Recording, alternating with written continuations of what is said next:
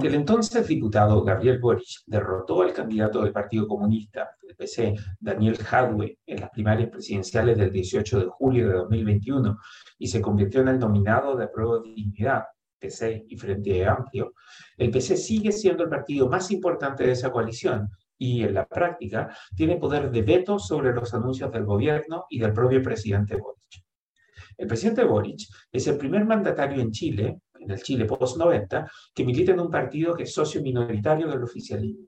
Su partido, Convergencia Social, tiene solo nueve de los 37 escaños que controla su coalición, tres menos que el PC, y solo uno más que Revolución Democrática.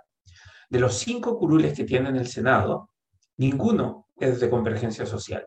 La gran mayoría de los chilenos ni siquiera sabe que existe un partido que se llama Convergencia Social. Cuando se les pregunta, la gente en general asocia a Boric con el Frente Amplio, más que con un partido específico de esa coalición. La coalición de gobierno está compuesta de tres sectores distintos, el Frente Amplio, el PC y los partidos de izquierda de la vieja concertación, el PPD, el PS y el Partido Radical. Pero de esas tres almas, la que habla más fuerte y tiene mayor capacidad de influir es el PC.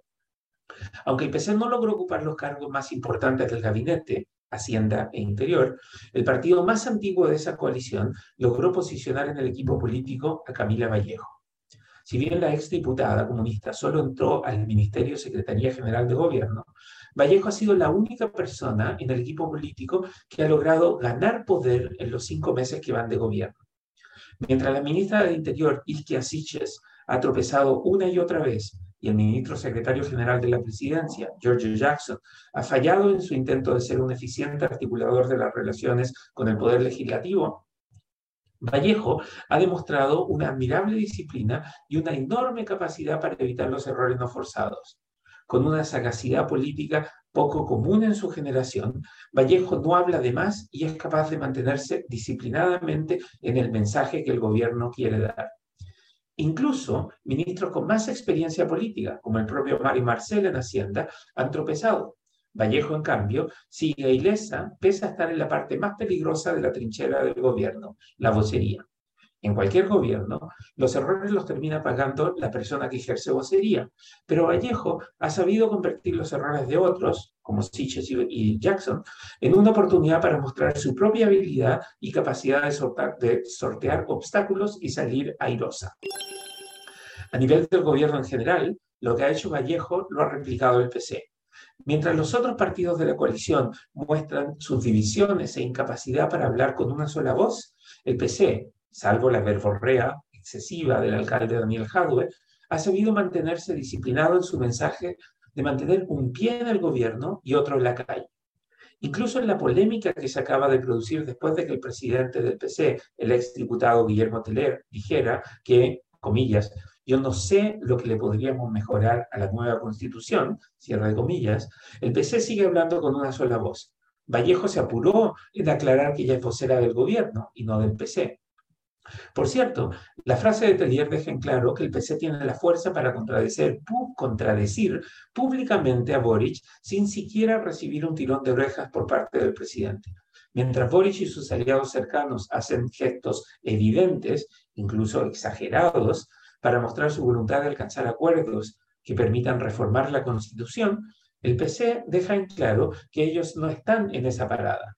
La quitada de piso evidente que hizo el partido a través de su presidente, a Boric, demuestra quién lleva la batuta en el gobierno. Es cierto que Boric es celebrado en sus visitas al extranjero, y aunque su aprobación ha venido a la baja, sigue siendo el rostro que más convoca en la coalición a prueba de dignidad. Pero no hay que engañarse. Si Boric optó por entregar el control de la política económica al militante del Partido Socialista, Mario Marcel, en lo que se refiere a la agenda política, Boric parece haber perdido el control a manos del PC. Mientras Telier fija los lineamientos de lo que su partido está dispuesto a ceder en materia de reforma al nuevo texto constitucional propuesto, la vocera de Boric, comunista antes que frente amplista, muestra que el PC es el partido más confiable de apruebo dignidad y el que mejor puede dotar de cuadros profesionales a un gobierno que tiene demasiada gente que habla más rápido de lo que piensa y muchas veces parece no pensar demasiado antes de hablar. Por eso, a cinco meses de iniciado el gobierno, parece evidente que cuando en la segunda vuelta de diciembre de 2021 los chilenos eligieron a Boric para que llegara a la presidencia, tal vez sin saberlo, una amplia mayoría del electorado también votó para que el PC llegara al poder político en Chile.